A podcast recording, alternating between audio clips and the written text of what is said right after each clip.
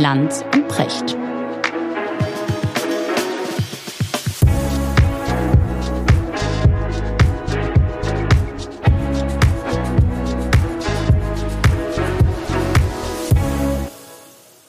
Schönen guten Morgen, Richard. Guten Morgen, Markus.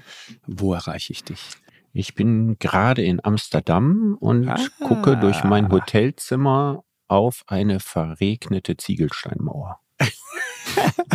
Sehr bist du an der Prinzengracht oder wo bist nee, du? so gerade? gar nicht. Irgendwie Nee? eher in so einer Art Vorort und äh, es ist jetzt nicht so das Amsterdam-Feeling. Oh, dabei ist Amsterdam so schön. Ne? Ich mag diese Stadt. Du hast immer das Gefühl, es ist ein bisschen wie Venedig, aber nicht mit dieser unfassbaren Masse von Touristen. Du hast immer das Gefühl, du, du radelst so durchs Mittelalter. Weißt du? Mhm. Das ist so schön. Ich mag diese Architektur, diese, diese schmalen, windschiefen Häuser und, und dann überall dieses, dieses ruhige, stille Wasser. Das liebe ich so sehr. Ich komme ja aus einer äh, Gegend, ja, aus, aus, den, aus den Bergen, aus den Dolomiten.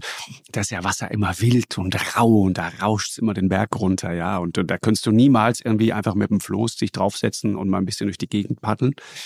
Und das könntest du halt dort. Es hat so eine Ruhe. Ich mag das wahnsinnig gerne. Und die Vorstellung, dass du da in so einem Land bist, das unter Meeresniveau liegt.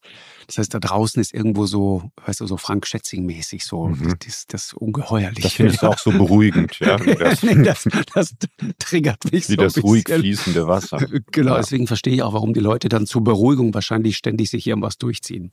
Also Markus, ich finde das äh, wahnsinnig sympathisch, wie du mir den Ausblick auf die Ziegelsteinmauer hier gerade in ein Illusionskino Ja, verwandelt. ja. Und ich gucke jetzt auf die Mauer und stelle mir vor, das wären die schönen Grachten und die So. alten Häuser.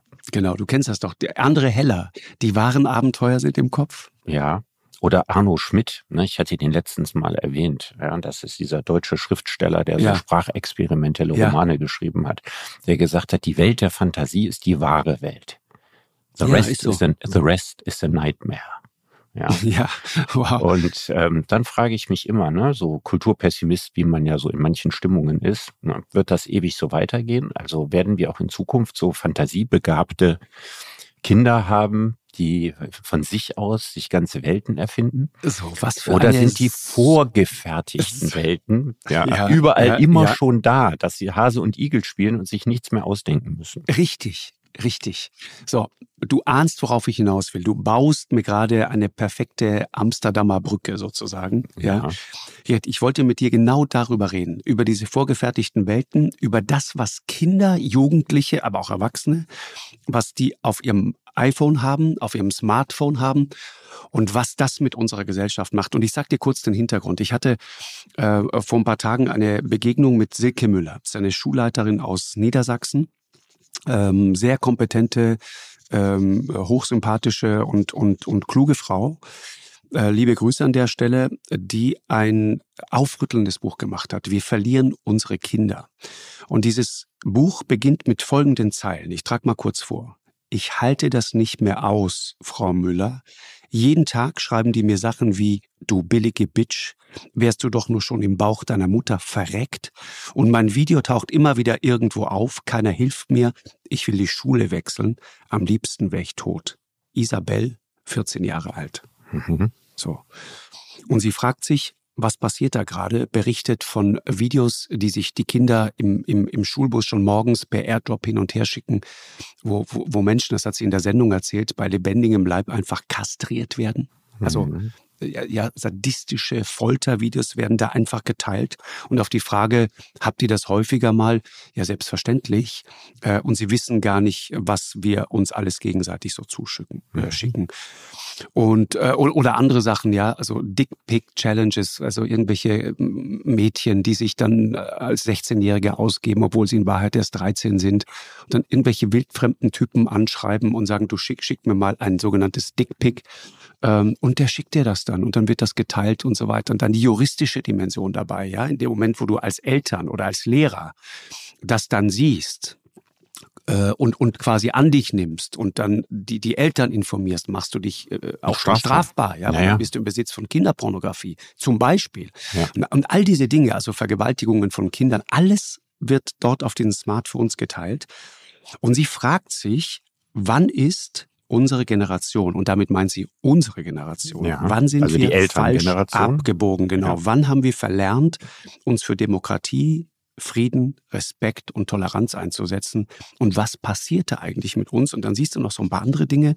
Studien, Jugendforscher, die sagen, noch nie gab es so viele unglückliche Kinder in Deutschland. Und, und erinnerst du dich, wir haben schon ein paar Mal drüber gesprochen, diese, diese Traurigkeit, mhm. bei, bei jungen Menschen heute, diese, mhm. ich will es ich will's nicht unbedingt Traurigkeit nennen, aber diese Melancholie, die über vielem liegt, sowas Leeres, vielleicht ist das das richtige mhm. Wort dafür, das habe ich so der oft Blei, Der Bleistaub der Leere. Ja, ja, ja genau. Dann, dann neue Wörter, über die sich Psychologen plötzlich äh, unterhalten. Smombies, ja, das ist die jugendsprachliche äh, Abkürzung für Smartphone, Zombie, ja, mhm. Smombie zum mhm. Beispiel, ja, mhm. oder ein, eine Nomophobie, ja, die No Mobile Phone Phobia, ja, also mhm. die Angst davor sozusagen ohne Handy zu sein oder einfach Phobo, ja, Fear mhm. of Also dass man offline. sich ein, einsam fühlt, ja. wenn man nicht online ist. Genau. Ja. So, und, und gleichzeitig dann diese Diagnose, wir, da, da wachsen junge Menschen heran, aber ich würde sagen, auch wir selber sind längst so mit so einem ganz hohen narzisstischen Anspruch. Wir wollen alle was ganz Besonderes sein und so präsentiert man sich dann auch auf Social Media vor allen Dingen und gleichzeitig eine ganz geringe, die, die Fachleute nennen das Frustrationstoleranz. Ja, also mhm. also wenn man dann kritisiert wird, dann ist man, alle sind sofort beleidigt, alle ziehen sich sofort zurück, alle sind sofort empört. Man muss gar nicht erst kritisiert werden. Es reicht schon, wenn man ein paar Sekunden lang keine Aufmerksamkeit im virtuellen Raum bekommt. So, genau. Also es passiert ja was in dem Moment im Gehirn. Richtig. Und das ist ja, also der, der Mensch hat ja eine Art Werkseinstellung aus ganz, ganz vielen Stoffen und aus vier Haupttransmittern. Und das, wenn die sich so halbwegs gut balanciert sind, das ist schon mal ganz gut fürs Leben. Das heißt also, wenn die Erregungsstoffe in dir sich in einem gesunden Verhältnis bewegen zu den Beruhigungsstoffen. Und das, was du in Amsterdam gerade äh, einatmest, wenn du das genau, Fenster jetzt aufmachst. Genau, wenn ich jetzt das Fenster aufmache, dann, dann würden Stoffe machen, die vor allen Dingen mein Serotonin, ja, also mein, mein genau. Beruhigungshaushalt, äh, da würde mich unfassbar gelassen machen. Genau. Richtig. Ja, und jetzt ist es halt so, Aber dass, zurück dass zum der, Ernst ja, Themas, also ja. wir, wir finden das ja normalerweise spannend, äh, wenn wir irgendwas haben, was uns einen Kick gibt, was uns irgendwie fesselt, unsere Aufmerksamkeit gefangen nimmt. Und dann haben wir Dopaminausstöße. Ne? Dopamin ist, ist, manche sagen Glückshormon ist ein bisschen falsch. Ich würde eher sagen, das ist so, so ein Einpeitscher, ja, ein Erreger. Mhm. Ne? Mhm. Und wenn man sich an so eine hohe Dopamindosis gewöhnt, ist es dasselbe, als wenn man sich an eine hohe Zuckerdosis gewöhnt oder an eine hohe Alkoholdosis. Es fehlt einem was, wenn man diesen nächsten Kick nicht bekommt. Und das ist das, was ganz, ganz stark passiert, wenn Menschen, die gewohnt sind, wahnsinnig viele Reize am Tag zu empfangen, diese auf einmal nicht mehr empfangen. Und der gefährlichste dieser Reize ist der Selbstbestätigungsreiz. Ne, also arme Menschen sind Menschen, die ein sehr hohes Maß oder eine sehr hohe Frequenz von Selbstbestätigung brauchen. Ein bisschen Selbstbestätigung braucht jeder, ja, ja aber wenn das am Ende genau, minütlich ja. Mhm. oder sekündlich ist, dann hat man eine Totalmeise und das züchten wir im Augenblick millionenfach. Milliardenfach. Milliardenfach. Ja. Und man kann das messen, ne? Also äh, ungefähr zweieinhalb Stunden verbringt jeder Deutsche mittlerweile im Schnitt mit seinem Smartphone. Das ist die eine Zahl. Aber die Zahl, die dich wirklich schockiert, ist die andere. Wir greifen im Schnitt 88 Mal am Tag zu diesem Teil. 88 Mal am Tag. Wahnsinn. Meistens völlig unüberlegt. Einfach, greifst einfach hin. Ich denke, ich, ich frage mich, wenn ich so eine Zahl höre, wie viel Zeit Menschen haben. Du, ich, ich meine, müssen die meisten Menschen nicht irgendwie arbeiten. Also wie viel Zeit hat man? 88 Mal am Tag? Hundertprozentig. Ich, man dreht es um, guckt Mach kurz drauf, ist da irgendwas. Ich bin immer froh, wenn, ich bin froh, wenn ich nicht reingehen muss. Also ich ja. bin auch jemand, der so mhm. SMS ähm, manchmal drei Wochen später beantwortet.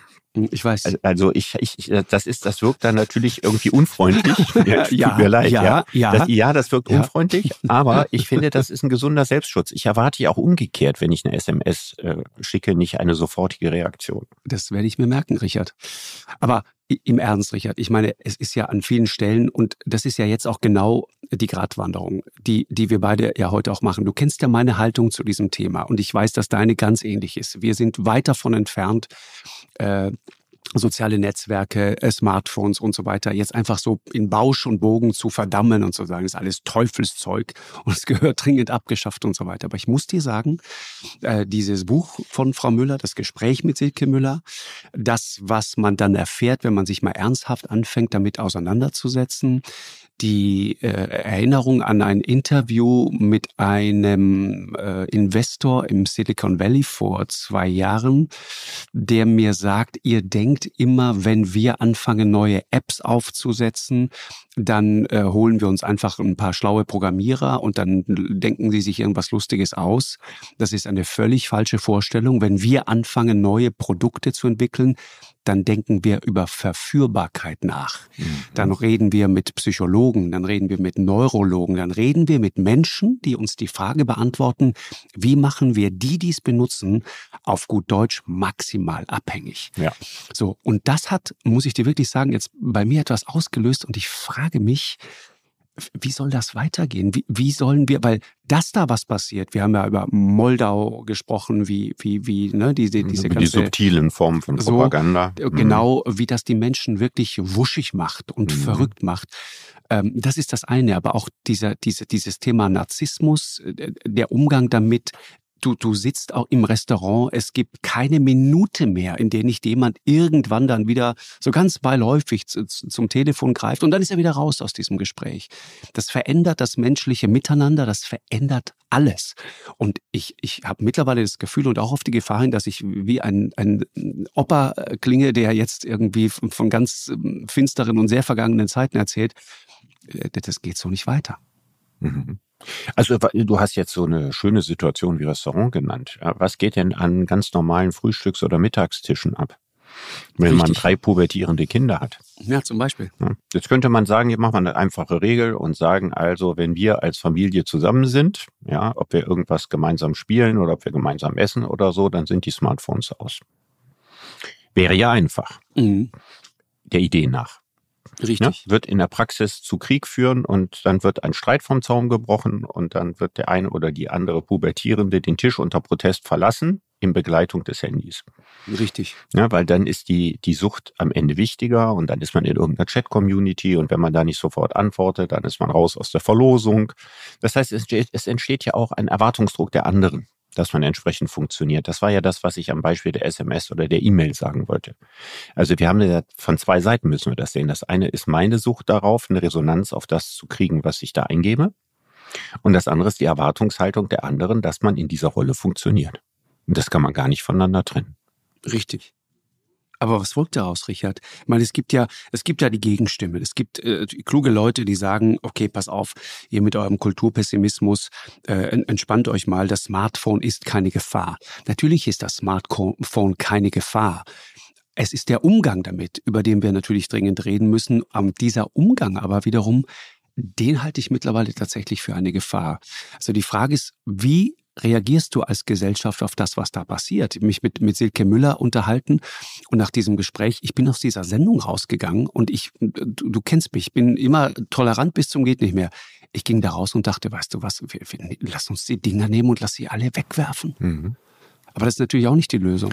Das ist natürlich auch nicht die Lösung. Und wenn man sich jetzt einfach mal vorstellt, sagen wir mal Teile mhm. dessen, was äh, auf dem Smartphone Relevanz hat. Und ich glaube, wenn man mal rein die Zeit betrachtet, mit was verbringen denn die Leute ihre Zeit, äh, wenn sie Smartphones benutzen? Wenn man mein Smartphone überprüfen würde, würde man wahrscheinlich feststellen, was am häufigsten von mir benutzt ist, ist so Wikipedia. Das kommt ausgesprochen häufig vor, aber das ist nicht so richtig repräsentativ. Ich glaube, dass dieses äh, in sozialen Netzwerken sich umtreiben, ne, Instagram und TikTok und so weiter, dass das mit Abstand die meiste Zeit der durchschnittlichen Handynutzung umfasst. Genau. Mhm. Wenn man jetzt nur, ich meine das nur als Gedankenexperiment, ich habe das nicht vor. Ja. Sich einfach mal vorstellt, es, der Staat würde sagen, ja, jetzt haben wir festgestellt, also die Leute treiben sich da wahnsinnig viel rum, vernachlässigen tausend andere Sachen dabei und wir stellen fest, und da haben wir ziemlich gesicherte Daten, unterm Strich wird keiner glücklicher dadurch. Und der Staat würde jetzt unter dem Gesichtspunkt, oh, das macht meine Leute unglücklich und unzufrieden und das ist schlecht für den sozialen Frieden und so weiter hingehen und würde sagen, so, das sperren wir einfach per Knopfdruck.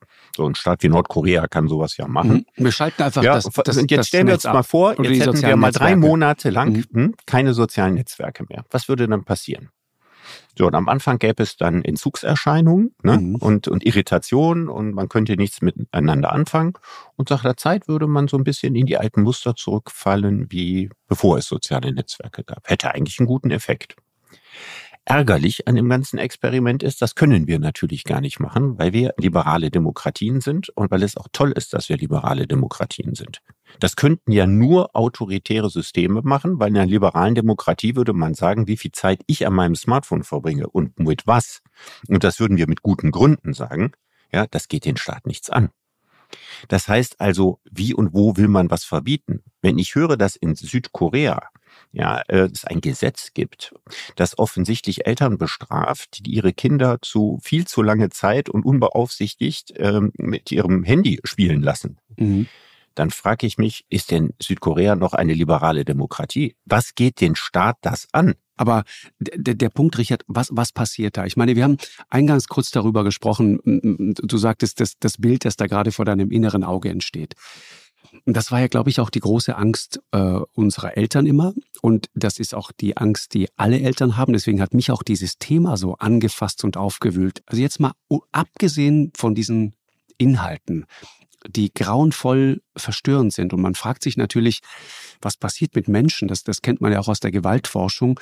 Äh, also, was weiß ich, Soldaten, die in, in, in Kriegen schlimme Dinge erleben äh, und die dann aber irgendwann über so einen bestimmten Punkt von Gewalt hinweggehen. Das heißt, anfangen, äh, andere Gefangene zu quälen oder sogar zu enthaupten und so weiter. Man fragt sich immer, wie können Menschen das? Mhm. Die Wahrheit ist, wenn man äh, mit Silke Gondolf hat mir das erzählt, mit der äh, ich gerade den, den äh, Moldau-Film äh, gemacht habe, die hat mal lange Interviews mit solchen Leuten geführt und sagte, dieser Gewaltporno, der da im Kopf stattfindet, das prägt die für den Rest ihres Lebens und die wollen darüber reden, die identifizieren sich darüber. Das ist für die etwas ganz Großartiges und macht sie am Ende so kaputt, dass sich die meisten von denen am Ende das Leben nehmen. Mhm. Und ganz andere Ebene, aber diese, dieses sozusagen grenzüberschreitende, diese Lehre, die dabei entsteht, dieser digitale Burnout, von dem mhm. Psychologen auch mittlerweile sprechen, der macht mir da tatsächlich Kopfzerbrechen und auch die Frage,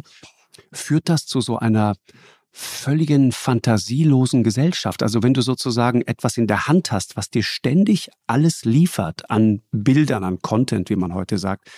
Das heißt, du musst deine eigene Fantasie, Fantasie im Grunde gar nicht mehr bemühen. Ja, wenn du ein Buch liest, dann liest du ja etwas und baust dir selber die Bilder dazu im Kopf. Mhm. In dem Moment, wo du nur noch auf, auf Videos starrst, ist das vorbei. Mhm. Ja, ja, dann das ist sozusagen diese andere so. Dimension fehlt. Also, also für meine für Eltern begann das, begann das ja schon bei bestimmten Formen von Spielzeug. Also wenn Spielzeug zu perfekt ist, mhm. das war in meiner Zeit Elektrospielzeug. Ne? Also ja, Autos, die ja. per Fernsteuerung fahren konnten und so weiter, die musste man nicht mehr selbst bewegen. Man musste sich also jetzt nicht mehr vorstellen, dass das Auto von alleine fährt, sondern es fuhr von alleine. Da ging das im Grunde genommen schon los. Und äh, ich würde so unter pädagogischem Gesichtspunkt sagen, äh, das beste Spielzeug, was es überhaupt gibt, sind Bauklötze und Pappkartons. Mhm. Oder vielleicht noch ein paar Decken und ein paar Wäscheklammern. Ja, weil wir haben auch sowas, ja, haben wir unsere ganzen Wochenenden verbracht, uns Buden zu bauen. Also wir durften bei uns in der Wohnung ja relativ viel.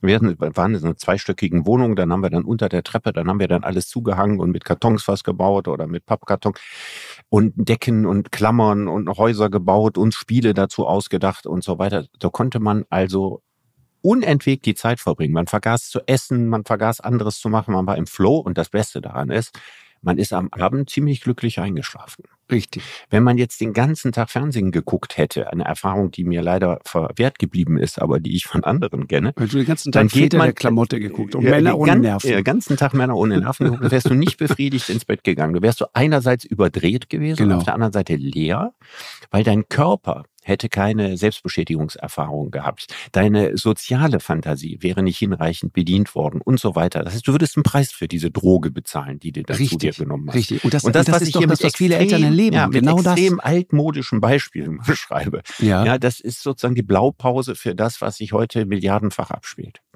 Und es triggert haben wir uns beide schon mal drüber unterhalten und das sagen offensichtlich auch viele Fachleute, dieser Narzissmus, der dann steht, also die, sozusagen diese, dieser übersteigerte Narzissmus, was macht der mit uns?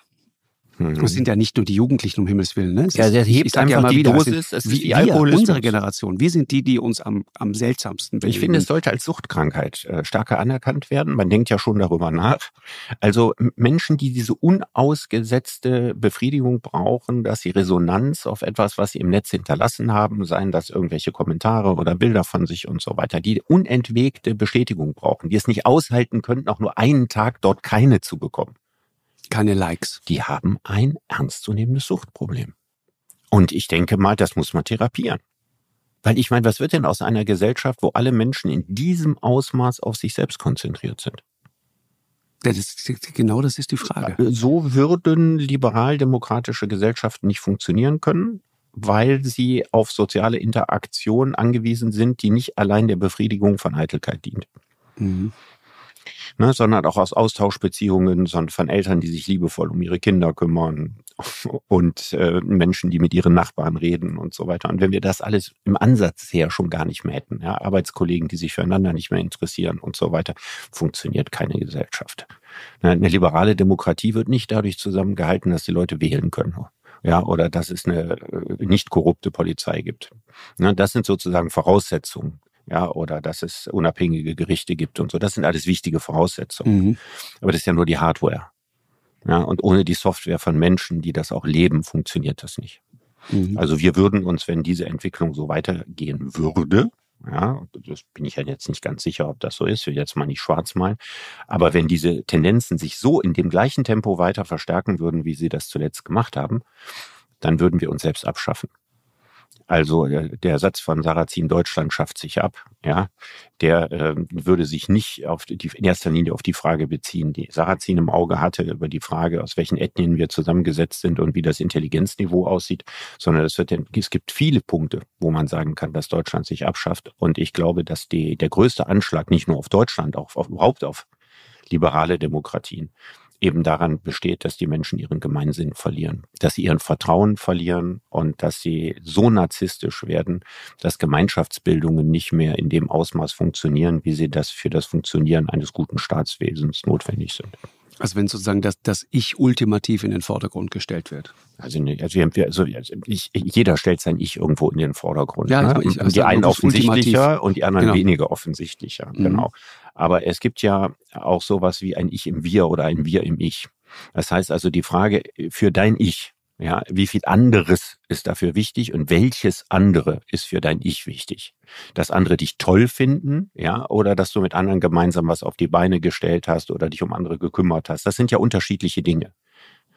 Und wenn es am Ende nur darum geht, die eigene Eitelkeit äh, zu bestätigen, dann hat man ein Narzissmusproblem, was ich für therapiebedürftig halte. Mhm. Ich meine, die Frage, die man sich ja stellen muss, ist, wer ist eigentlich das Thema? Sind es unsere Kinder oder sind wir es? Also die, die Forschung ist da relativ eindeutig. Die sagt, ja. in Deutschland gab es noch nie so viele unglückliche Kinder wie im Moment. Ja, die Kinder sind unglücklich, sprachlich defizitär, sozial auffällig und so. Das ist das, was da beschrieben wird. Hm. Ich würde einen einschränkenden Satz machen. Ja. Wenn wir heute ausrechnen und gucken, wie unglücklich unsere Kinder sind, dann dürfen wir nie vergessen, dass wir uns heute für die Frage, wie glücklich unsere Kinder sind, wissenschaftlich auf breiter Basis interessieren. Richtig. In meiner Generation hat niemand untersucht, wie glücklich Kinder sind. Mhm. Das muss man mal dazu sagen. Ne? Also wir haben keine echten Vergleichszahlen zu früher. Mhm, ist richtig, ja, äh, sehe seh ich genauso. Das, äh, aber die Frage, ob Kinder glücklich sind oder nicht, äh, haben wir alle auch so ein feines Gespür dafür. Ich würde auch nicht unbedingt sagen, dass die alle sozial auffällig sind.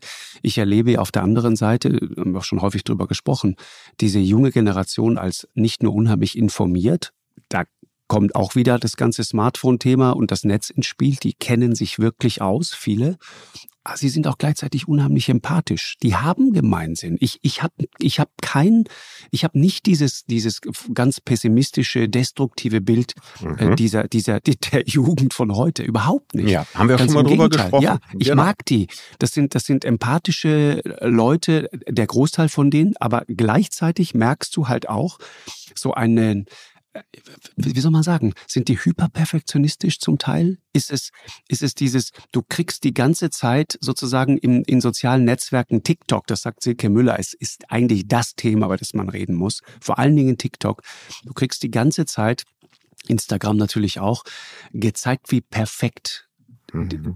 Die, die, die, die, Kinder nebenan sind, ja. Und dann entsteht daraus ein ungeheurer Druck, da irgendwie mitzuhalten. Ja. Und, und das zweite ist, diese, diese, diese, die, das ganze Thema mit, mit Filtern und so weiter. Da entsteht ein neues Schönheitsideal, dem Ja. du niemals gerecht werden kannst. Ja, durch 100 Operationen. Genau, es gibt, es gibt Berichte von Schönheitschirurgen, die sagen, zu mir kommen Kinder und ähm, oder Jugendliche, die sagen, ich möchte so aussehen wie mein TikTok oder Mhm. Instagram-Ebenbild. Mhm. Es- Oder, Also oder früher früher junge war Frauen, die kommen und sagen, operiere mich bitte, möchte gerne einmal so aussehen, wie ich äh, auf meinem seltsamen Account aussehe. Ja. Also das, da, da entsteht etwas, eine Anspruchshaltung und ein Perfektionismus, dem du niemals gerecht werden kannst. Das Ja. funktioniert nicht.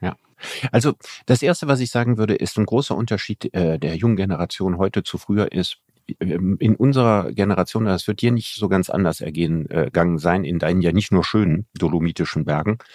Äh, Eltern waren unter anderem damit beschäftigt, ihren Kindern zu große Sensibilität auszutreiben. Mhm. Ne? Also wenn man Junge war, dann sollte man auch irgendwann ab einem bestimmten Alter irgendwie lernen, ein Mann zu werden. Vielleicht sind wir die letzte Generation, in der das eine Rolle gespielt hat, in Deutschland oder in Norditalien. Es Mhm. gibt Ja, noch Kulturkreise, wo das noch ja. ganz anders ist. In ne? meiner Generation, also bei, bei mir nicht, nicht in meiner, in meiner Kindheit irgendwie. So dieses Gefühl, ich muss irgendeinem Männlichkeitsbild entsprechen, gar nicht. Ja, in meiner Kindheit durch meinen Vater auch nicht, aber so diese Sprüche, Indianer kennen keinen Schmerz und so, die, die ja so Quatsch habe ich schon noch eine Rolle. nie gehört. Die Ja. Jungen weinen nicht, das habe ich nicht von meinen Eltern gehört, aber natürlich von vielen anderen gehört. Also es ging darum, dass- also wenn Kinder zu sensibel waren, haben die Eltern sich eher Sorgen gemacht. Und das ist heute anders. Also die Kinder können ihre Sensibilität ausleben. Und wenn man seine Sensibilität weiter, weiter auslebt, dann kann man auf der einen Seite, eben wie du gerade gesagt hast, in einem viel größeren Maße empathisch sein als früher.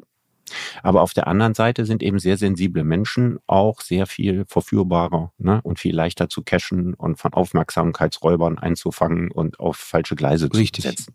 Mhm. Und das ist, glaube ich, das, was sich verändert hat. Also früher waren die Kinder ni- nicht von sich aus, sondern durch ihre Erziehungsumstände ein bisschen abgehärteter. Ich meine, auch in meiner Generation war das eine normale, äh, völlig legitimierte und auch nicht bestrafte Erziehungsmethode, seine Kinder zu schlagen.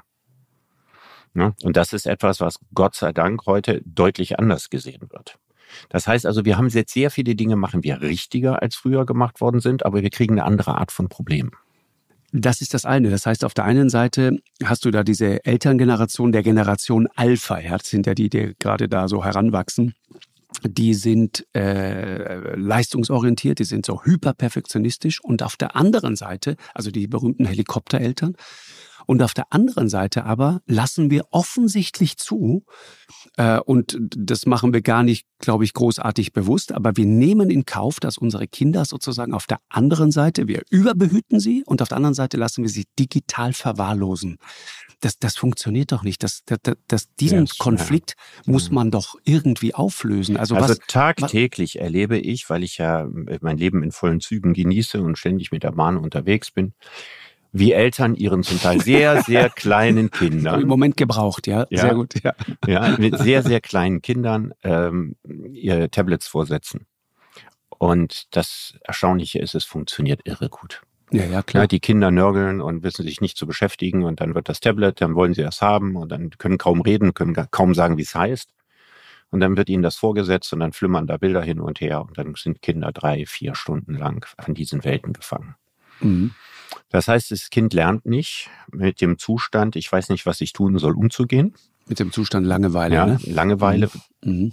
wird ausnahmslos als negativ empfunden. Ja, und es entsteht nichts aus dieser Langeweile heraus. Und das ist, äh, wird sofort abgetötet. Es gibt sofort eine Droge. Ja, und äh, für die Eltern ist das natürlich wunderbar, weil die können sich dann mit ihren Welten beschäftigen, egal was sie dann in dem Moment machen. Und die Verführungskraft dafür ist riesig. Und ich kann aus meiner Erfahrung sagen, das sind ja nicht alles depravierte Familien, in denen das stattfindet, sondern Das ganz normale Mittelstandsfamilien. Auch kulturspezifisch ist es interessant. Es gibt offensichtlich andere Kulturen, die sich diese Gedanken und Sorgen darum überhaupt gar nicht machen. Das fällt mir also jedes Mal auch wieder auf. Und dann ist das so, dass die, die, die Kinder sind glücklich, die Erwachsenen sind glücklich. Und was das mit den Gehirnen der Kinder macht, ist dann die ganz, ganz andere Frage. Nee, das Aber es ist ja so eben gerade nicht. Du sagst, die sind glücklich. Sie sind also dem erst- Moment sind die Kinder glücklich. Das Thema ist erledigt, genau. Das in dem Moment sind die Ja. Kinder glücklich. Mhm. Na, äh, das ist ja, ich meine, der Mensch hat ja zwei verschiedene Glückszustände. Ne? Also eine ist sozusagen das Glück im Augenblick mhm. und das andere ist das Bilanzglück.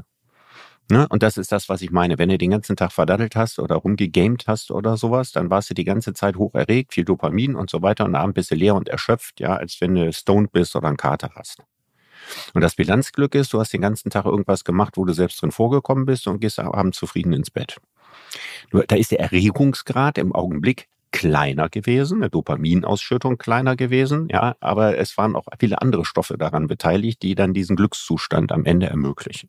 Mhm. Und so ist das ja auch im Leben. Wenn du ein Leben hast, das nur aus Kicks besteht, wirst du nicht unbedingt auf dem Sterbebett sagen, du hast das optimalstmögliche Leben gehabt. Das heißt also, die Summe der Lebenszufriedenheit ist mehr als die Addition von Glücksmomenten. Mhm. mhm. Und das ist aber so, dass der Mensch darauf aus ist, wenn er in der Situation die Wahl hat, ja, krieg, nehme ich den Kick, ja, oder gehe ich an dem Kick vorbei, dass er dann gerne den Kick nimmt. Und deswegen mein Vorschlag seit ewig langer Zeit, schon als ich mein Bildungsbuch geschrieben habe, wenn wir viele Eltern gar nicht erreichen, und ich wüsste auch gar nicht, wie wir die erreichen sollen, ja. dann müssten die Schulen diese Situation kompensieren. So, und die beste Form wäre, dass man in der Schule etwas einrichtet wie Meditation. Ja, ich liebe ja den Begriff Fach nicht so. Ich will jetzt nicht sagen Fachmeditation, sondern dass Meditation ein integraler Bestandteil der Schule ist. Das heißt, dass man über einen nicht geringen Zeitraum, meine nicht fünf Minuten, ja, sondern durchaus eine Stunde oder zwei Stunden mitunter, nicht jeden Tag in der Woche, dass man dann Aufmerksamkeitstraining macht. Mhm. Also die Fähigkeit zur Sammlung, die Fähigkeit, sich zu bewahren, sich nicht zu verlieren, sich nicht an, an Reize hinzugeben, dass man die trainiert. Also das kann der Religionslehrer gerne zusammen mit dem Sportlehrer machen. Das kann man praktisch machen. Man legt sich auf eine Matte, ja, und soll sich auf einen bestimmten Punkt an der Decke konzentrieren und dann werden irgendwelche flackernden Lichter und so gezeigt, ja, und man guckt, dass die Aufmerksamkeit da nicht weggeht und man übt das und so. Versenkungen, Konzentration das ist eine der elementaren Schlüsselfähigkeiten, die wir in diesem Leben brauchen. Und wenn die Schulen das nicht machen, sondern sich stattdessen, was ich nachvollziehen kann, ständig darüber äh, beschweren, ja, dass die Kinder sich nicht auf eins konzentrieren können, Aufmerksamkeitsspannen singen, dass sie sinken, dass sie ständig Kicks brauchen. Sie müssen aktiv was dagegen tun. Das muss ein in jeder Schule, angefangen äh, im Kindergarten, mhm. integraler Bestandteil des Bildungssystems werden. Mhm.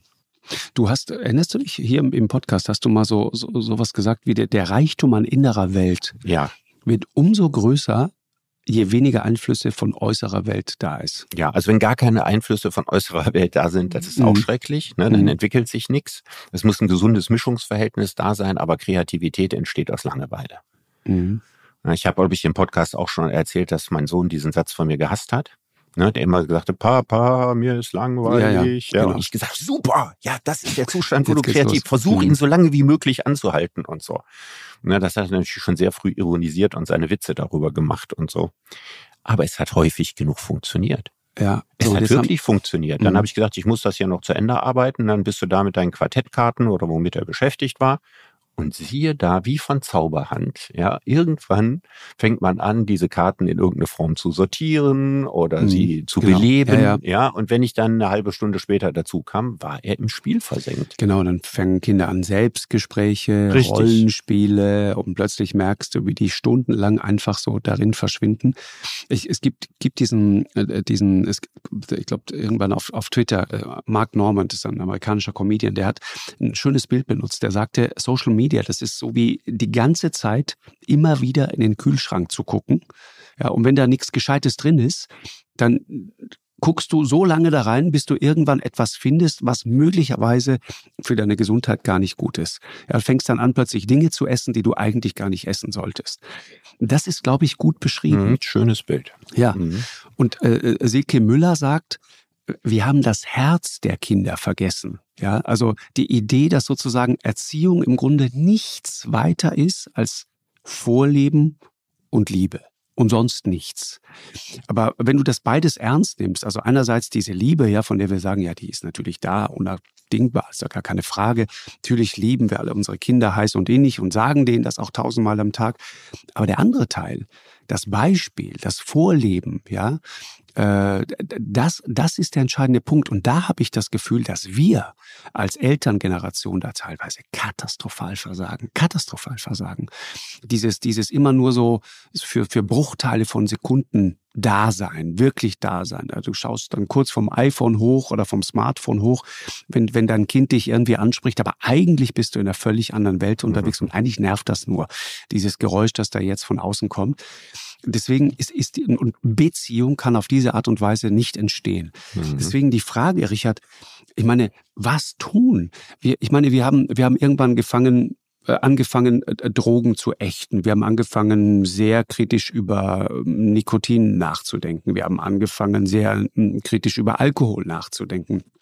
Das jetzt gerade wieder in, es war interessant, in äh, Moldawien gesehen, da sehen einfach Männer meines Alters sehen völlig anders aus, mhm. weil sie alle rauchen, weil sie alle offensichtlich auch viel zu viel trinken. Das heißt, sehen so aus, wie die Deutschen in den 50er Jahren aus. Genau, es ist gesellschaftlich sozusagen völlig akzeptiert, dass man äh, viel zu viel trinkt und auch viel dass zu viel man raucht. mittags anfängt, Schnaps zu trinken. Genau, ja. genau. Und das meine ich jetzt auch gar nicht despektierlich. Es nein, ist einfach nein, nein. nur eine andere, ne, eine, eine, äh, äh, die Debatte hat da so noch nicht stattgefunden. Und die Frage ist, müssen wir irgendwann dazu kommen, dass wir uns Regeln geben? Also brauchen wir so einen, weiß ich nicht, einen Smartphone-Knigge? Müssen wir. Knigge finde ich gut. Ne? Wie setzt man so ein Knigge um? Mhm. Also, wie kommt man dazu, bestimmtes mega auffälliges Smartphone-Nutzen zu ächten? Sollte man es in der Bahn so machen, äh, ist in, in, ein Ort des unangenehmen Telefonierens. Ne? Es ist immer auffällig, wie laut Leute, die in der. Bahn telefonieren, in ihre Handys schreien. Ne, dass das ganze Abteil das mitkriegt. Und für mich immer interessant zu sehen, was für Belanglosigkeiten Menschen sich dabei alle erzählen. Vorstellbar. Und denken, ja. da kann man eine halbe Stunde nur darüber telefonieren. Das werde ich in meinem Leben nicht mehr lernen. Jetzt könnte man ja sagen, wir machen das bei der Bahn umgedreht. Wir machen ein einziges Abteil, wo man Empfang hat ja, und alle anderen machen wir zu Ruheabteils. Das wäre jetzt sozusagen sanfter Druck und wäre juristisch völlig in Ordnung. Aber das wäre ja schon mehr, als man jetzt hat. Ein Abteil, wo man Empfang hat. In der das Bahn. Das stimmt natürlich, das ist richtig. Also mit kontinuierlichen Empfang. Ja, das, das wäre ja, ja. Kein, keine Einschränkung. Ja, aber das müsste man die Anzahl, Entwicklung. Also wahrscheinlich gab es früher, ich weiß es nicht, ne, aber ich vermute mal, früher durfte man überall in der Bahn rauchen. Vermute ich mal. Und dann kam Nichtraucher. Flugzeug hat man geraucht. Ja, genau. und dann kamen Nichtraucherabteile auf. So, die gab es schon, als ich Kind war. Mhm. Aber wahrscheinlich gab es die gar nicht. Also in den Anfängen der Bahn gab es die mit Sicherheit nicht. Da hat man sich darüber gar keinen Kopf nee. gemacht. Die sind mhm. da vielleicht in 50ern, wahrscheinlich in 60ern erst entstanden. Und irgendwann bestand ein, die Bahn nur noch aus Nichtraucherabteilung und einem total stinkenden Raucherwagen. Und irgendwann war auch der weg. Richtig. Und könnte man das jetzt hier nicht so beim Smartphone ähnlich machen? Man sagt also hier, wo die ganzen Geschäftsleute, die da immer zwischen Rheinland und Frankfurt unterwegs sind, ne, die müssen auf ihre Handys gucken, weil die arbeiten im Zug. Ja. So. Und ich hatte schon mal, äh, mal in einem Gespräch mit Sigmar Gabriel, ausgerechnet mit Sigmar Gabriel, ich war mal mit Sigmar Gabriel essen und wir haben über viele wichtige du Dinge warst geredet. Mit Sigmar Gabriel essen? Ja, ist schon lange, lange her. Wie, wie viel? Was hast du zu deiner Verteidigung vorzubringen? Wie ja, weiß ich nicht. Wir haben uns irgendwie Eine zwei, Jugendsünde. Zwei, zwei Stunden. Ist verjährt. Also das war, als er, als er Kanzlerkandidat äh, okay. war oder werden wollte. Ja, werden wollte. Und ähm, da haben wir uns lange unterhalten und es gab nur eine einzige Idee von dem, was ich ihm alles so erzählt habe, die er gut fand. Alle anderen fand er total doof. Und die einzige Idee war, dass ich dachte, wir schaffen die erste Klasse ab und ersetzen die durch Arbeitsabteile. Weil es nämlich ein Witz ist, dass selbst wenn man viel Geld bezahlt und erste Klasse fährt, man das Pech haben kann, dass man nicht mal einen kleinen Tisch vor sich hat, wo man seinen Laptop draufsetzen kann. Warum machen wir nicht statt erster und zweiter Klasse Arbeitsabteile und nicht Arbeitsabteile, damit die Arbeitenden da mit ihren Ellbogen und ihren ausgebreiteten Sachen nicht die, den anderen den Platz wegnehmen, ja, und umgekehrt die anderen nerven, weil jemand arbeiten will. Das könnte man ja trennen im Zug. Mhm. Und dann würde man das machen und dann würde man diese Arbeitsabteile, da würde man den ultimativen Empfang herstellen, den man bis heute nicht hinkriegt. Und in den anderen gibt es keinen Empfang. Zum Beispiel im Speisewagen dürfte es keinen Empfang geben wird sich nicht durchsetzen. Nicht schwierig, ja, würde ich mir auch nicht gefallen lassen. Ja, ist kleines Deswegen meine ich ja. Doch, das, das wird ja man sich gefallen lassen. Die Raucher mussten sich das auch gefallen lassen, dass sie alle zusammengequetscht nachher in einem einzigen Wagen Richard. Rauchen ist ein anderes Thema. Ja, ich weiß, man gefährdet andere. Genau. Und, bei, und beim Smartphone gefährdet man andere nicht, man nervt Nein, andere. Genau Genau. Und wenn, wenn ich da drin sitze und still vor mich hinlese ja. und so weiter, gefällt ich gar niemanden und nerve. So, Markus, ich habe einen, einen hilflosen Versuch gemacht. Jetzt bist du dran. Weil, Nein, ich meine, wenn wir schon über ein Smartphone-Kniege reden, dann müssen wir uns auch Ideen ausdenken, wie man den umsetzt. Mhm. Mhm. Also ich, ich, ich, ich glaube, es äh, individuell, jeder auf seiner ganz persönlichen Ebene, wäre es natürlich interessant, wenn du sagst, was auf, wir, wir treffen uns heute, wir, wir gehen essen, wir geben unsere Smartphones ab. Wir, wir, wir, wir, oder auch zu Hause äh, grundsätzlich am Tisch, die Dinger sind irgendwo weit weg, dass man erst gar nicht in Versuchung kommt. Ich glaube, dann wird ein erster Moment von Langeweile entstehen. Weil Menschen wirklich, wenn du 88 Mal am Tag dahin greifst, das machst du auch beim Essen. Mal kurz drauf gucken, ist doch nicht schlimm. Doch ist es. Bist du jedes Mal sozusagen wieder raus und immer ist diese Aufmerksamkeit woanders.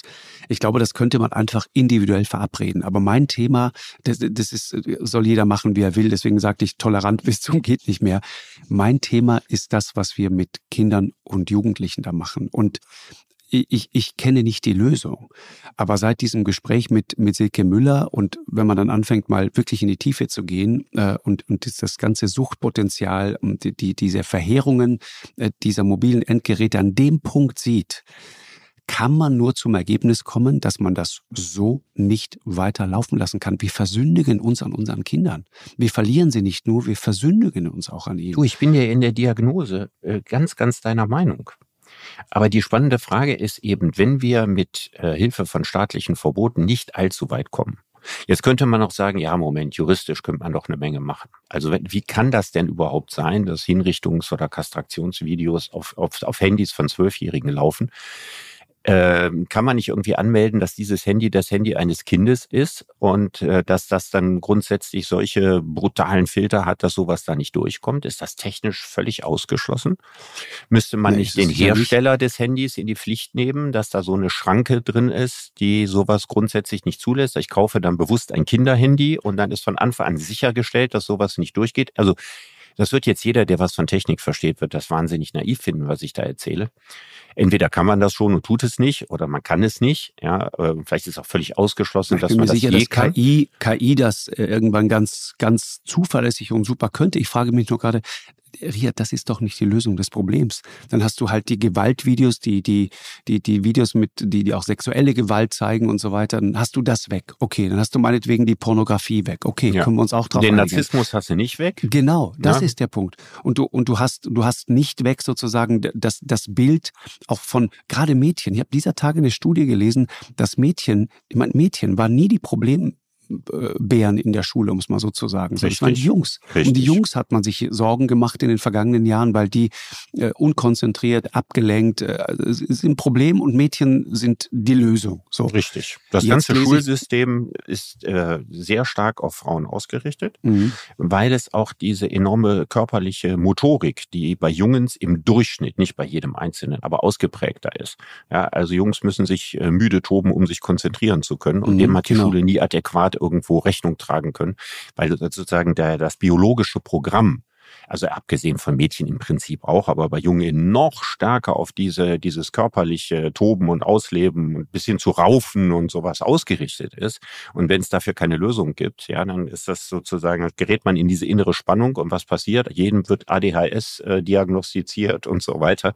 Also da hatten wir nie Ja, oder alle unter Genieverdacht. Das ist die, die ja, ja, genau, die, ja. Die, die, versteckte, die sehr versteckte Hochbegabung, die genau. sich hinter Übermotorik äh, verbirgt. Äh, genau, nein, aber jetzt Mädchen, die plötzlich signifikant offensichtlich zurückfallen in Fächern wie Mathe und so weiter, ja, und, und ganz grundsätzlich schulische Leistungen, die runtergehen. Das hat was zu tun offensichtlich mit mit äh, verloren gehender Konzentrationsfähigkeit und so weiter. So und also ich bitte Hobbypsychologe, aber ich habe eine Idee davon, warum das so sein könnte. Wenn du dir das anschaust, der, der Grad an Ablenkung, wo der mittlerweile ist, das ist atemberaubend. Es gibt den ganzen Tag Bespaßung, Entertainment von morgens bis abends. Und das ist das Gegenteil sozusagen von konzentriertem Lernen. Und auch, auch die Frage, was, was bringen wir denen bei? Also was leben wir den Kindern vor? Anstrengung, echte Anstrengung, sich auf irgendetwas wirklich fokussieren, das ist doch alles das genaue Gegenteil davon. Das ist Zerstreuung, das ist alles ist leicht, wir alles leben, ist fluffig, alles ist locker. Ja, wir leben in einer nur noch vermeintlichen Leistungsgesellschaft, ja. weil Leistung bewundert kaum noch einer. Ja, man bewundert Erfolg. Und das Richtig. sind bekanntermaßen zwei sehr verschiedene Dinge. Ja, also Prince Harry hat einen enormen Erfolg und eine enorme Reichweite, ohne dass deswegen dahinter eine große Leistung stehen muss. Das Gleiche gilt auch äh, für den einen oder anderen, äh, der, der öffentlichen Fame bekommen hat, äh, ohne dafür groß etwas geleistet zu haben. Und das wird in absolut äh, bewundert, weil dieser Zustand des Berühmtseins das Tolle ist. Ja, und nicht die Leistung, die man erbracht hat, auf dem Weg dorthin zu kommen. Und das verändert natürlich die Wahrnehmung, weil früher konnte man immer sagen, wenn du dich richtig anstrengst und was leistest, dann wird was aus dir. Ja, und wenn einem aber vorgelebt wird, dass unglaublich viele Leute irgendwie ganz, ganz bedeutende Stars in irgendeiner Szene sind, die relativ wenig geleistet haben, dann gilt das einfach nicht mehr. Mhm. Ja, und damit ist sozusagen der Leistung als das Benzin, was ich tanken muss, wenn ich äh, irgendwas äh, schaffen und erreichen will, das gilt halt oft sehr weitgehend für unsere Gesellschaft nicht mehr. Mhm. Richard, abschließend Lösungen. Sike Müller sagt, wir brauchen äh, Social Media Sprechstunden. Gehst du mit? Hm. Ja, kann man machen. Also ich, ich, ich, bin, ich bin nicht dagegen. Ähm, die überforderten Eltern dürfen nicht alleingelassen werden. Deswegen finde ich das gut. Die Kinder können auch dabei sein. Ich meine, das weiß Silke Müller auch, das sind keine Allheilmittel, das weiß sie genauso. Nein, ja, natürlich. Aber das ja. sind zum Beispiel, irgendwas muss man ja machen. Das meine ich. Und so dann kann man sagen, ja, warum soll man das nicht machen? Ja. Digitale Bildung, digitale Ethik. Ja, digitale, also Ethik, ne, Moral müssen vorgegeben werden. Also wie gehen wir im Netz können, miteinander um? Ja, ja soziale ich, Netze, Hate Speech, Fake News, Deepfakes, das ganze Thema. Ja, aber da nützt die Theorie so wenig. Also wenn ich jetzt ein Fach habe, in dem ich im Zweifel zwar noch Klausuren schreiben soll zu dem Thema digitale Ethik, mhm. dann werde ich mein Verhalten nicht ändern. Ich ändere mein Verhalten dadurch, ich gucke ja mein Verhalten schon meinen Eltern ab. Äh, ich gucke mein Verhalten ab einem bestimmten Alter in der Pubertät vor allen Dingen den, den Gleichaltrigen ab. Und die Ethik, die ich entwickle, ist meistens die Gruppenethik der Menschen, mit denen ich umgeben bin. Mhm. So theoretisches Nachdenken über Ethik hat die wenigsten Menschen zu moralischen Menschen gemacht. Und auch hier gilt genau das Gleiche. Das sollen wir machen, da müssen wir drüber reden, das muss Unterrichtsstoff werden, ist es auch manchmal schon. Ja. Mhm. Aber auch das ist natürlich ein, leider ein relativ kleines, zahnloses Mittel. Was ich gut finde, ist, sie sagt, Online-Spiele nur, die Eltern auch selber ausprobiert haben leuchtet mir ein. Wie überprüft man das? Das ist die Frage, aber das, das, das, das wird technisch wahrscheinlich gehen. Ich hätte mein äh, armer Sohn nie ein Online-Spiel machen können, weil ich mich dafür nicht interessiere. ich habe noch nie ein Online-Spiel gemacht in meinem ja, ich auch Leben nicht. noch nicht. Äh, ist doch Pac-Man, aber das war, glaube ich, kein klassisches Online-Spiel. Aber äh, dann zum Beispiel diese Regeln, da haben wir gerade schon drüber gesprochen, gemeinsames Familienessen ohne Fernsehen, ohne Handy, also Dinge, die eigentlich klar sein sollten. Ganz wichtig, nachts Smartphone nicht ins Kinderzimmer. Weil das, was da an Mobbing Ja, das kann man doch ne? relativ ne? einfach beherzigen. Das kann man der Gesetzgeber nicht durchsetzen, ne? aber das könnte man doch sagen, also im Freundeskreis wie? Ja, du lässt deinen Kindern das Smartphone auf dem, auf dem Nachttisch liegen oder im Bett oder so. Ist natürlich ein Kampf und ein Krieg. Ne? Das, das ist ja das, das, große Problem. Ist ja, dass Eltern sind ja heute nicht mehr so durchsetzungsfähig ihren Kindern gegenüber wie früher. Na, früher waren sie es zum Teil mit brachialen Mitteln, die wir heute nicht mehr haben wollen. Mhm. Na, also früher war die durchschnittliche Erziehung verglichen mit heute sehr autoritär. Richtig. So, und dann ist sie, was sehr viel Gutes für sich hat, deutlich weniger autoritär geworden, aber viele Eltern haben eben auch ihre Autorität ja, mit eingebüßt, dadurch, ja, dass wir, sie nicht mehr auf die herkömmliche Art und Weise strafen können. Ja, ähm, und sie wollen die besten Freunde ihrer Kinder sein. Das wir wollten Eltern nicht früher aus, nicht. Genau, wir halten es nicht mehr aus, von unseren Kindern nicht gemocht zu werden. Richtig, ja? Das konnten meine Eltern total gut. Dann, wenn, ja, ja, keine Kinder, schlaflose Nacht deswegen. Gehabt. So, ja. genau. Aber wenn deine Kinder dich mit Liebesentzug bestrafen, also nicht du die, sondern ja. die dich, ja, ja das, das, das ist keine schöne Sache. Da also darf ich man gebe sich zu, ich halte das schwer machen. Ja, da ich bin da total erpressbar. Der erpressbarste, ich bin überhaupt als Autorität ein Totalausfall. Ja, aber Deswegen wenn du diese Autorität Vorleben hast, so wichtig. Ja, aber dann kannst du genau. all diese schönen Verbote und Regeln und wir machen mal Folgendes. Unter zwölf Jahren gibt es kein Handy. Das hat äh, bei meiner Erziehung funktioniert. Also äh, mein Sohn hat vor zwölf kein Handy gehabt. Ähm, allerdings inzwischen ist er auch 20. Ne? Das wird auch immer schwieriger. Ne? Die Grenze sinkt ja auch immer weiter nach unten. Außerdem war er kein Mädchen.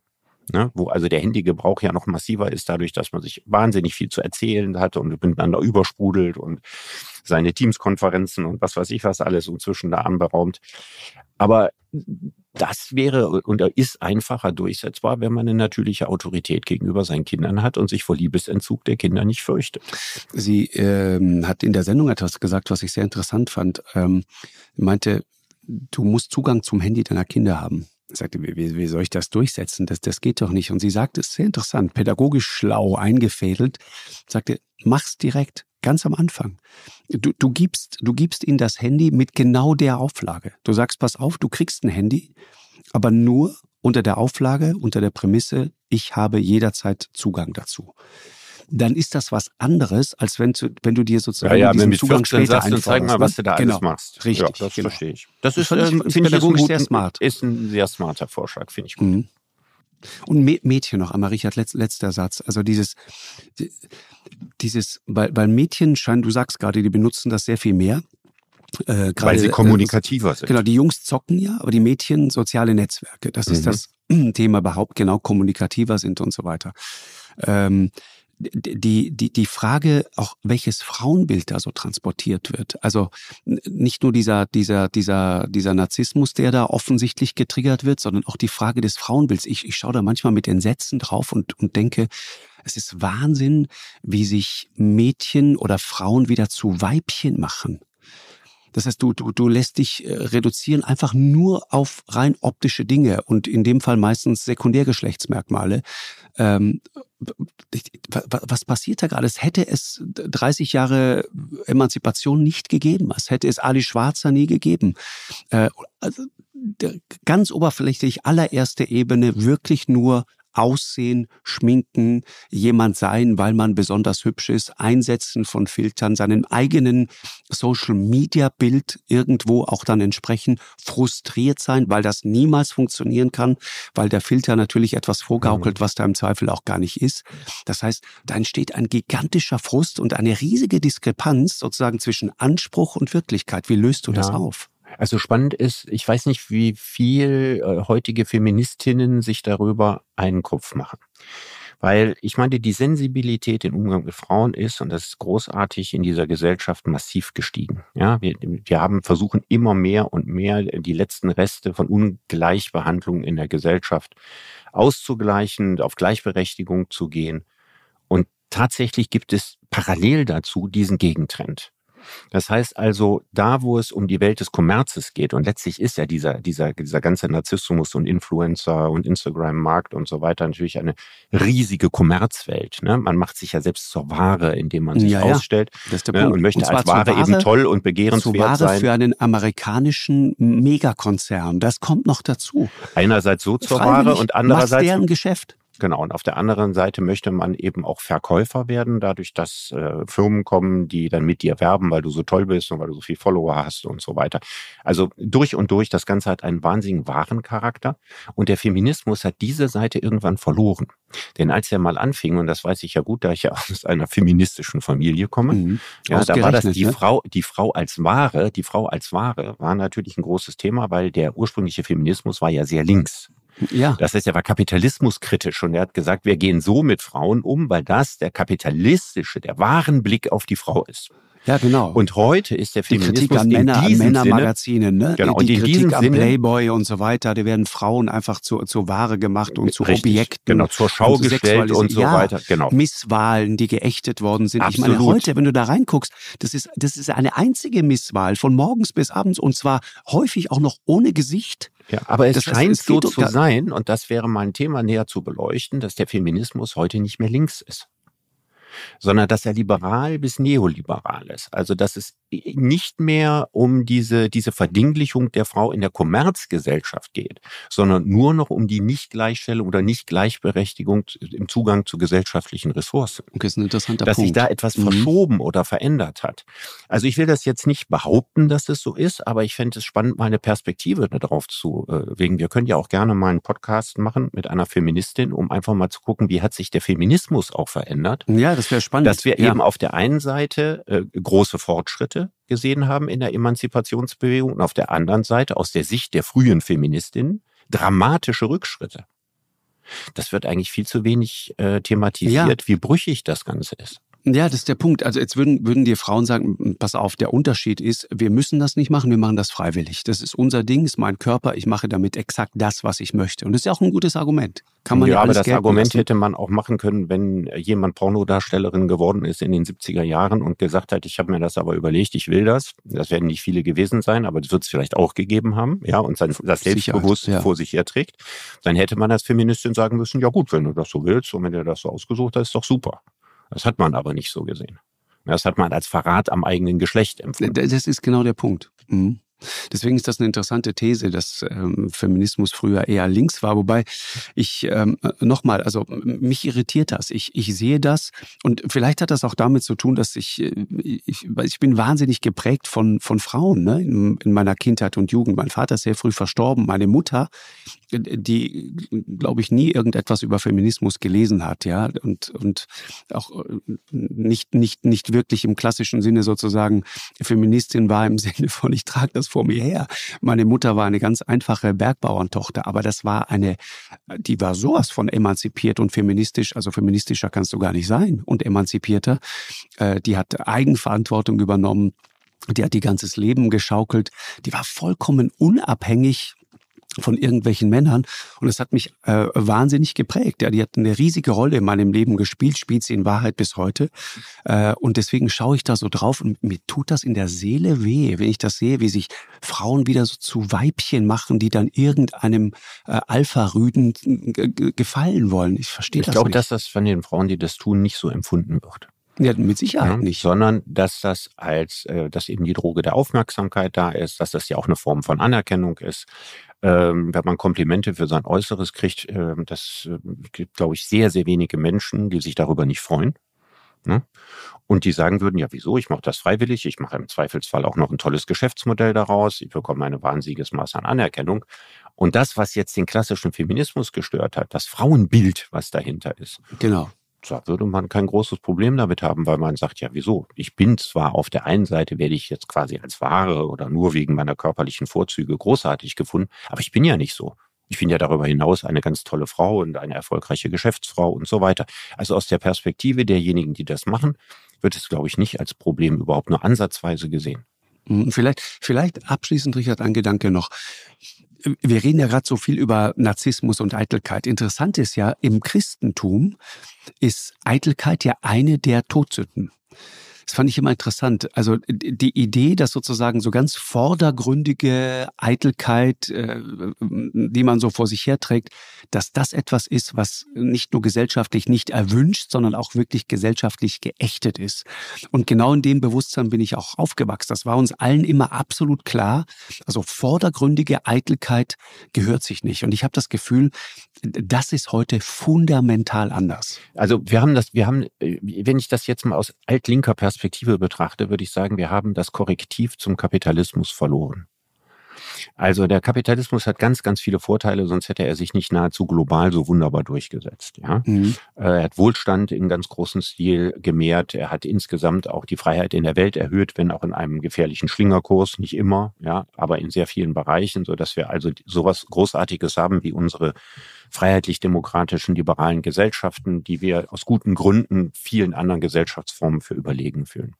Aber je mehr der Kapitalismus vorangeschritten ist, umso mehr ist das, was vorher die Gesellschaften zusammengehalten hat, ins Wanken geraten. Also Traditionen, Konventionen, Normen und ganz häufig, wie du gerade gesagt hast, äh, mit Religion verbunden. Ne? Ja, damit, genau. mit dem Tugendkatalog der Religion.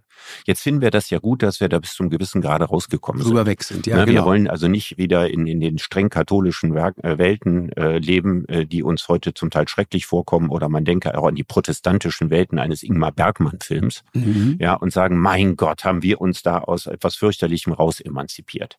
Nur das gänzliche Schwinden von Korrektiven, dass am Ende nur noch der Jahrmarkt der Eitelkeiten und der Markt übrig bleibt, das erscheint auch Menschen, die den Kapitalismus für die mit Abstand beste Wirtschaftsform halten und liberale Demokratien begrüßen, zunehmend macht einem das ein mulmiges Gefühl. Mhm. Weil man sagen, so richtig am besten funktioniert hat das Ganze, als von diesen alten dem Traditionellen und dem Religiösen noch so ein bisschen Reste da genau. waren. Die ja so ein bisschen noch so korrektiv waren und so für Anstand und Sitte zumindest noch ein bisschen nicht nur Schlechtes, sondern vielleicht auch ein bisschen was Gutes getan haben.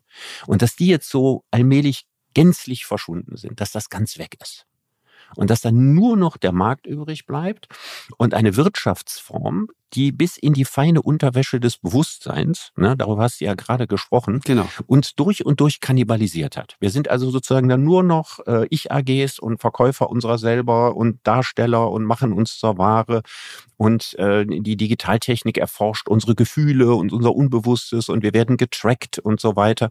Ja, und am Ende gibt es kein Jenseits dieses Kapitalismus mehr.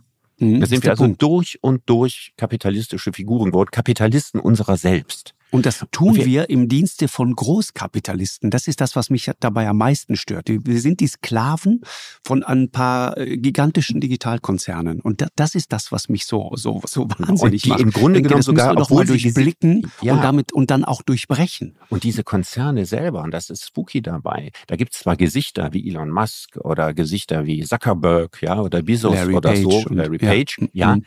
aber denen gehören diese Firmen ja schon lange nicht mehr. Diese Firmen sind ja einfach auch wiederum nur Ansammlungen von spekulativem Kapital. Mhm. Das ist ja nicht der Großkapitalist, wie man sich den früher vorstellt, so der, der Feind der Kommunisten. Der Rockefeller. Ja, der mhm. Typ mit der dicken Zigarre im Mund, ja, der, der Menschenschinder und Unterdrücker, ja, sondern das ist im Grunde genommen sind, das sind ja gar keine Firmen in dem Sinne, wie man sich früher eine Firma vorgestellt hat, ja, wie VW oder sowas, mhm. sondern das sind gigantische Kapitalpools eines fluiden Kapitals, das sich von morgen an auf Knopfdruck nach Saudi-Arabien verabschieden kann oder nach Norwegen oder wo auch immer. Das ist richtig. Also am Ende geht es gar nicht um Personen, ne, wo man sagt, der beutet das alles aus und so weiter, sondern es geht darum, dass eigentlich nur noch die Herrschaft des Geldes und der Waren und so weiter übrig bleibt. Und da kriegen auch Menschen, die ihr Leben lang CDU gewählt haben, häufig heute ein mulmiges Gefühl und denken, ja, wohin ja. läuft das hier alles? Richtig, richtig. Genau das. So, Richard, so viel Apokalypse für heute. Äh, ja, so viel, so viel Apokalypse für heute und beim nächsten Mal machen wir eine ganz optimistische Sendung. Äh, ja, ja, also wir machen einen Podcast, wir müssen uns das wir überlegen uns, vornehmen und was ist das super. optimistisch mögliche Thema, was uns einfällt, wo wir nur genau. gute Laune mit verbreiten können. Äh, ja, ich, ich, ich denke mal so, irgendwas, wir werden noch drauf kommen. Und äh, noch ganz schnell der Sendehinweis, äh, am, am Donnerstag, 18. Mai, 22.15 Uhr, äh, Moldawien ungeschminkt. Äh, Würde mich freuen, äh, wenn wir uns da möglicherweise sehen. Ich glaube, lohnt sich. Richard, danke dir. Bis bald. Ich danke dir. Tschüss, Markus. Eine Produktion von M hoch 2 und Podstars bei OMR im Auftrag des ZDF.